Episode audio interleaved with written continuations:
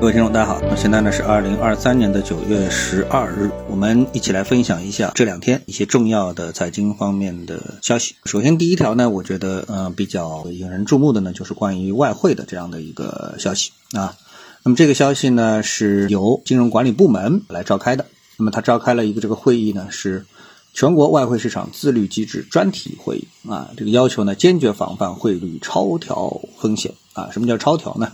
就是超额调整啊。我觉得字面意思呢，就是这样的一个意思啊。那么在这个会议上面呢，呃，他强调啊，保持人民币汇率基本稳定呢，是金融管理部门、外汇市场自律机制、外汇市场成员、广大企业和居民的共同愿望啊。那么里面呢，最后比如说啊，特别指出是坚决杜绝投机炒作。煽动客户等扰乱外汇市场秩序的行为，企业和居民要坚持风险中性，不盲目啊，不盲从跟风，不赌单边，不赌点位，维护好财产的安全啊。那么在过去的呃这个不长的啊，不是很长的这么一段时间里面，我们的外汇市场到底发生了一个什么事情呢？首先呢，我们看到外汇市场呢是出现连续的上升啊，最高呢在上周末的时候呢超过了七点三六的。这样的一个水平，然后呢，到了昨天呢，呃，这个外汇呢出现了大幅的升值，就是人民币对美元出现大幅升值，又回到了七点三。啊，那么这个幅度可以说是很多的啊。从点位来算呢，是呃涨了五六百个点位啊，这也是非常厉害的一个上涨。那么和这个会议呢，可以说有直接的关系。但是呢，我们从这件事情本身来说呢，我个人呢是觉得啊，这么来理解，就是第一，我们确实还是没有太搞明白啊，就是人民币汇率的保持一个坚挺。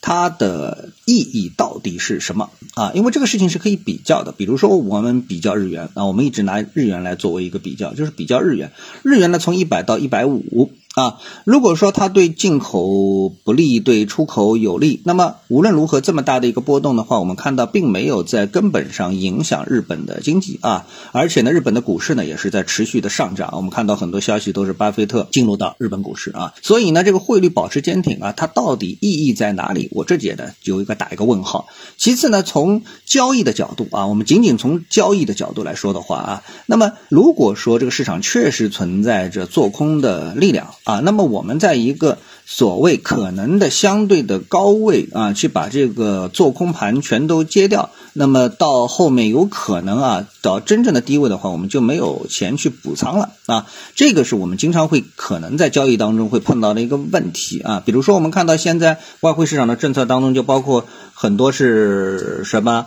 就是包括很多啊，它都是在进行准备金率，就是外汇的准备金率的一个下调，已经呢是记得前次是百分之八掉到百分之六，现在呢已经从百分之六变成了百分之四。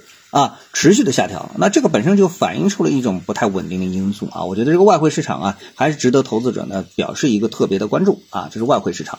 那么其次呢，我觉得还有两方面的事情可以跟大家来分享。一方面的事情呢，呃，就是关于特斯拉。那那我觉得特斯拉呢，又给大家指出了一个分新的一个方向啊。一个什么方向呢？就是特斯拉它不是搞那个。